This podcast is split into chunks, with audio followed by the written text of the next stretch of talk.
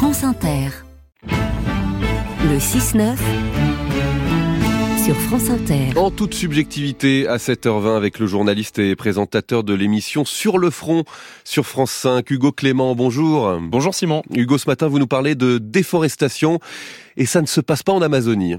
Non, pas besoin de traverser l'Atlantique, il suffit de prendre un TGV direction les Alpes de Haute-Provence. Je vous emmène sur la montagne de Lure, un espace naturel magnifique, classé réserve de biosphère par l'UNESCO. On y découvre un mélange de garrigues et de forêts, avec une belle diversité d'animaux et de plantes. Les randonneurs adorent s'y promener, respirer l'air pur, profiter des belles odeurs provençales. Mais désormais, au détour d'un chemin dans la commune de Cruy, ils peuvent aussi tomber sur une plaie béante au milieu de la végétation. 17 hectares sur lesquels la garrigue et tous les arbres ont été rasés et remplacés par des structures métalliques. De quoi s'agit-il? Eh bien, ce sont des sortes de rails sur lesquels vont être installés des panneaux photovoltaïques. On peine à y croire, mais on a déboisé une réserve de biosphère pour mettre des panneaux solaires et produire de l'énergie qualifiée de verte. À la manœuvre, une multinationale canadienne, Boralex, qui assure que le terrain avait un faible intérêt écologique car les arbres étaient jeunes, la parcelle ayant brûlé au début des années 2000. Sauf que 88 espèces protégées ont été recensées sur le site. Parmi elles, un grand nombre d'oiseaux comme l'aigle royal, le faucon cresserelle ou le traquet oreillard, mais aussi des insectes comme le magnifique papillon alexanor classé en voie critique d'extinction, des reptiles menacés comme le lézard osselet ou encore des chauves-souris.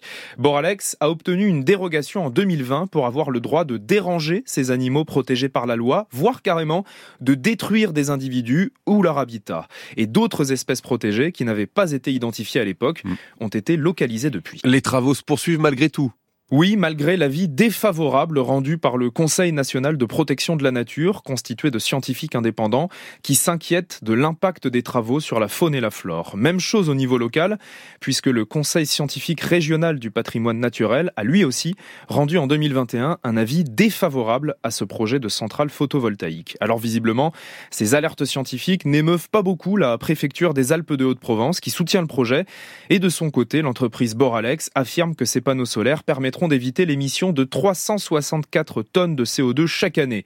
Mais peut-on vraiment parler d'énergie propre lorsqu'il faut au préalable détruire une zone sauvage? Est-ce qu'il y a des opposants sur place? Oui, beaucoup de citoyens et d'associations se mobilisent localement. Des plaintes ont été déposées contre Boralex pour destruction d'habitats d'espèces protégées et défrichement sans autorisation.